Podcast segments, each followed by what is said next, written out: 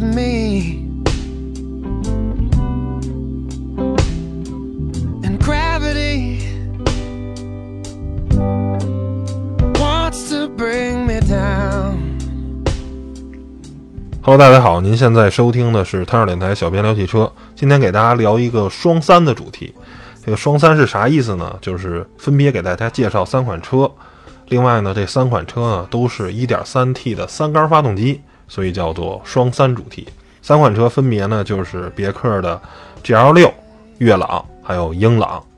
那咱还是先说到这个三款车最大的这个特点，就是这个三缸发动机。从我们最初啊，这个汽车啊，一般都是搭载八缸发动机，甚至在更早的时候，像十二缸发动机也是屡见不鲜的。但是随着这个汽车这个科技的不断的在增加，技术的在迭代，这种少缸数的发动机呢，越来越多的走到我们身边。比如像八缸的呀、六缸的，再到现在我们常见的这个四缸发动机，基本上是一统天下。不过呢，从最近这两年呢，这个三缸发动机现在大有这个上升的势头。从最早福特的这个 1.0T 的三缸，到宝马的 1.5T 三缸，再到现在通用的这个 1.3T 的三缸，啊，有越来越多的厂商开始使用三缸发动机取代自家的四缸发动机。那么咱先说说啊，这个多缸发动机跟这个啊少缸发动机的这个优缺点。多缸发动机大家都知道啊。最大的运行的这个特点呢，就是平顺啊。这个为什么平顺呢？其实就要引到另一个这个发动机的一个技术啊，一个就是工作原理，就是说发动机这个工作时候的四个冲程，分别是吸气、压缩、做功、排气。其实只有在做功这个冲程，发动机才是真正啊完成这个点火爆炸的这个过程。所以呢，它这个冲程产生的震动肯定要比其他那个三个冲程产生的大。但如果啊，大家想啊，是一个单缸发动机的话，那你是有一个冲程震动特别大的话，这个发动机肯定会就会有 E 的这种震动，并且啊，这个声音也会比较大。那多缸发动机呢，解决的就是这个通过这个不同缸式的这个点火顺序啊。让这个发动机的整个这个共振啊，还有声音有一个抵消的这么一个作用，所以它运行起来相对来说比较平顺。但三缸发动机呢，啊，因为它是一个奇数缸，就是说你工作的时候两个缸点火，呃，另一个缸不点火，然后另一个是相反再次运行的时候是一个缸点火，另两个缸不点火，等于它是这种一频次的，这个缸数是不对等的。所以呢，它，啊，相比四缸发动机就会有更多的这个震动，还有噪音。但是说为什么还有那么多厂商要使用这个三缸发动机？其实原因很简单，就是说随着这个在排量是同等的情况下，假如都是二点零的排量，你一个三缸发动机，它的这个活塞跟缸壁的这个摩擦相对来说接触面积是更低的，从而呢油耗也就更低。不过这个缸数一少的话呢，这个发动机相对的这个绝对转速就不会很多，算是各有优缺点。比如说大家了解摩托车，可能就会发现一些越野摩托车，它的都是那种大单缸，就是一个缸，但是可能有三百 cc、四百 cc、五百 cc，啊，排量很大，但是它缸数很低。但是这种摩托车可能就是大几千转的这个极限的转速，它不会很高，但是说。啊，一些大公升级的这种跑车啊，它的转速能能轻松的破万转，这就是多缸发动机。它因为能有人去啊，在另三个冲程它并不点火、并不工作的时候，有其他的活塞、其他的缸式来帮它完成工作，所以它的转速能达到相对来说比较高啊。当然，如果是两冲程的发动机，另当别论啊。今天咱们只讨论这个四冲程的发动机。上面呢，给大家简单的说了一下这个三缸发动机的一些啊优点跟缺点啊。那别克呢是怎么解决这个问题的呢？它首先呢啊就是采用了这个双喷油嘴儿啊，就是一般的车呢是单喷油嘴儿，或者说是直接就是缸内直喷。这个双喷油嘴儿呢，它相对单喷油嘴儿呢会得到更好的这个啊油气的雾化。但是现在的这个发动机吧。如果使用缸内直喷技术呢，会产生积碳，而相对来说，1.3T 的这个发动机呢，定位呢又是相对来说比较低。别克呢又不希望啊让这个发动机的这个用户使用成本比较大，会定期的去清洁节气门啊这些工作，所以呢使用了还是传统的气管喷射，不过加了两个这个喷油嘴，所以呢雾化呢效果会比单喷油嘴好，但是呢又不会产生积碳。这是别克第一个使用的在这个发动机上的技术。第二个呢比较有亮点的技术是电子的泄压阀。我们一般都知道啊，这个涡轮增压发动机是一定要泄压这么一个装置，针对不同的这个工况下。而它的这个泄压阀呢，不是传统的这种啊泄压阀，它是一个电子的。当这个电脑侦测需要打开的时候，它就打开；需要关闭的时候就关闭。它等于是在一般情况下它是关闭的。这样的话呢，所有的这个废气呢都经过涡轮，让这辆车在一千五百转的时候，涡轮的工作效率就很高了，已经能让这辆车产生最大扭矩百分之八十的这个效能。然后在一千八百转的时候呢，这个扭矩就是全开的。然后呢，当这个压力一旦啊过大的时候呢，就打开这个泄压阀，让这个废气啊多留出一些。而且它这个涡轮啊，我看了是一个特别特别小的涡轮，真是传说中的这个棋子窝啊，就大概真的跟这个啊咱们一般下的象棋那么大，是一个很非常小的小光量涡轮。所以呢，它这个工作起来呢。可以介入的比较早，但是这种涡轮造成后果就是说，它对动力的提升呢相对来说会比较小，并不是说一个啊特别大的那种涡轮动估可以提升马力百分之三四十那种啊，它不会，可能相比自然吸气只会提升百分之二三十的这种动力。第三个，这个别克啊做了就是说这个平衡轴啊，这个是一般发动机没有的，就是用来这个平衡轴呢，它就是。啊，在曲轴下面的一个，再做一根轴，然后用它的这个不平衡的这种啊，相对来说的这种形态呢，让它去抵消这个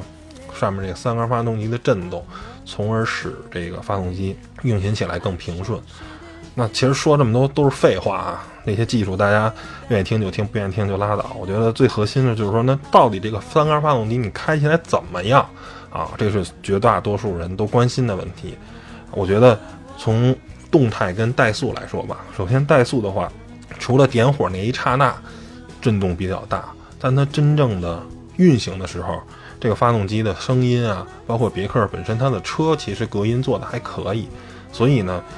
你不去仔细体会，我觉得跟四缸发动机没有区别，甚至对于绝大多数人来说，你不告诉这个发动机是三缸的发动机，没人会知道，这是第一个。第二就是在行驶中，我觉得这辆车的甭管是动力响应啊，啊，整个的动态的驾驶表现，我觉得也跟一个四缸发动机没有任何的区别，啊，这个跟随车的一个 4S 店的人也稍微做了一下私下的交流，啊，说问您现在别克这个三缸的发动机的车卖怎么样？他说，啊，大多数这个消费者来到 4S 店前呢，其实都是抱着一个怀疑的态度，说，哎，你这个三缸的发动机行不行啊？是吧？抖动大不大呀？声音大不大？但是绝大多数的消费者开完了以后呢，都是啊比较满意的，是吧？这跟三四缸发动机几乎就没有什么区别啊，开起来各方面都是表现的很好的，所以也就打消这个顾虑了。然后人家是该买就买了，不该买或者说是有别的更好的选择，人家就会啊选择其他的车型。但到底是三缸还是四缸这件事情，并不会影响人家。这个我觉得是。做的完成度是相当高的一款发动机，相比之前开过的这个通用他们呃福特他们家的，或者说是宝马他们家的，我觉得啊做的都要更好。这是关于发动机的问题。那么下面呢，咱再说说这个最近比较火热的 GL 六这个车型啊。如果让我推荐买不买 GL 六，大家啊如果看微博的时候，我基本都说，如果你要是有钱的话，不犹豫你直接买途安 L；如果你要是没钱的话，就直接买捷德就好了。这个车我非常的不推荐，为什么呢？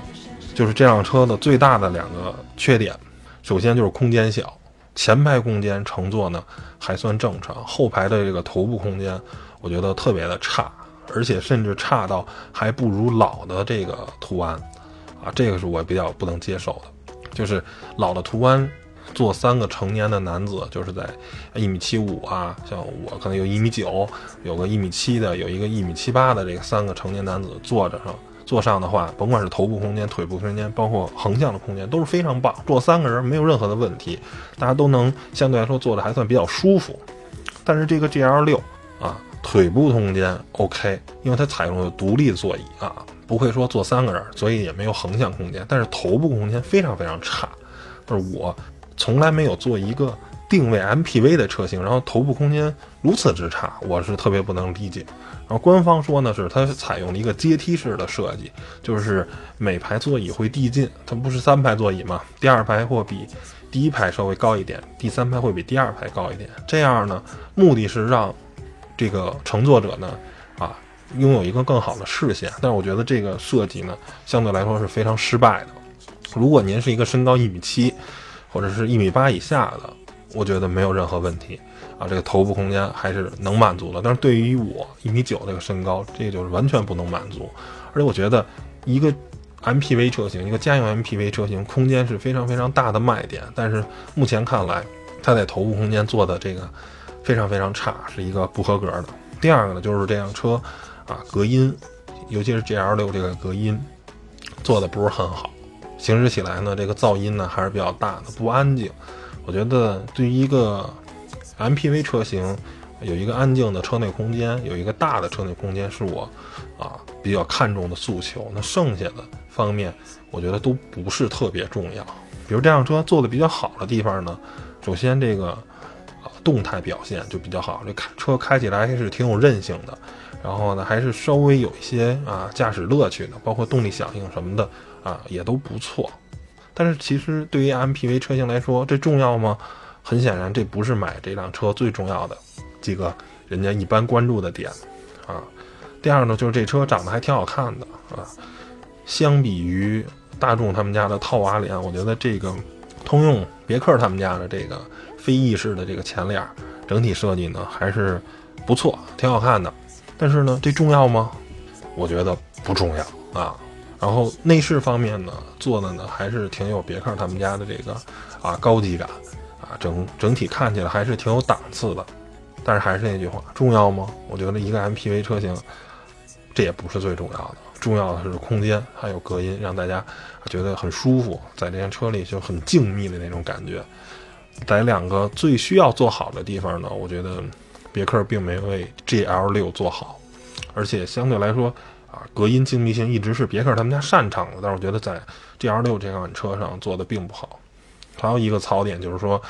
啊，这辆车的配置呢，最起码在座椅配置上也比较低的，就连前排的驾驶席的座椅都是手动调节的，啊，我觉得这个也是有点儿啊低的，有点儿让人不能理解啊。最起码你在主驾驶上应该做一个电动座椅。我对 G L 六就是大概这么一个评价，我觉得真的不是一个特别值得推荐的车型，啊，当然如果您家身材可能比较小巧。OK，那这款车还相对来说值得推荐。而如果您家身材的人比较大的话，我觉得还是出门看看捷德跟这个途安 L 吧。那下面呢，再说说这个英朗跟悦朗这两款车啊。新英朗除了换装一个发动机以外，然后跟老款车型并没有什么区别啊，开起来也基本上差不多。然后这个 1.3T 的发动机啊，在这个新的英朗上的话。相比 G L 六来说，就是动力很激进，小车开起来其实还是挺带感的，速度啊提起来非常非常快，并且呢，别克他们家这个变速箱，我觉得也终于是一个不再傻的变速箱。当然，可能比一些比较好的变速箱来说呢，还是不够聪明，但是呢，已经能很聪明的去理解你的啊升档啊降档的意图，已经不再那么蒙圈了。所以我觉得这是非常值得。推荐的一款啊车型啊，在这个级别，但其实我更推荐的是后面那个悦朗，是英朗的这个旅行版。因为英朗这个车吧，前排乘坐还可以，后排呢，实话实说，乘坐的这个啊感受并不是特别好，然后坐垫也比较短，并且呢，头部空间啊也很差。但是悦朗呢就不会，月朗的后排的这个啊虽然坐垫短，但是呢，头部空间呢相对来说要更好一些。而且整款车呢，看起来呢，也比英朗更加运动，而且后面呢还有一个大屁股，实用性也不错。所以呢，在这个两个车选择呢，我肯定是啊，推荐悦朗更多一些。而且在这个价位的这个旅行车吧，所谓的旅行车啊，月朗其实有点儿不那么旅行，但是勉强给它归到旅行车里呢。啊，其实我觉得月朗是一个不错的选择啊。如果您不喜欢大众的蔚领，也不喜欢他们同门的这个明月的这个斯柯达旅行，啊，月朗呢是一个可以考虑的车型，而且我觉得外观也很漂亮，看上去也很运动。那行吧，本期节目呢聊的比较简单，然后状态也不太好，大家凑合听吧。那本期节目先到这样，谢谢大家收听，拜拜。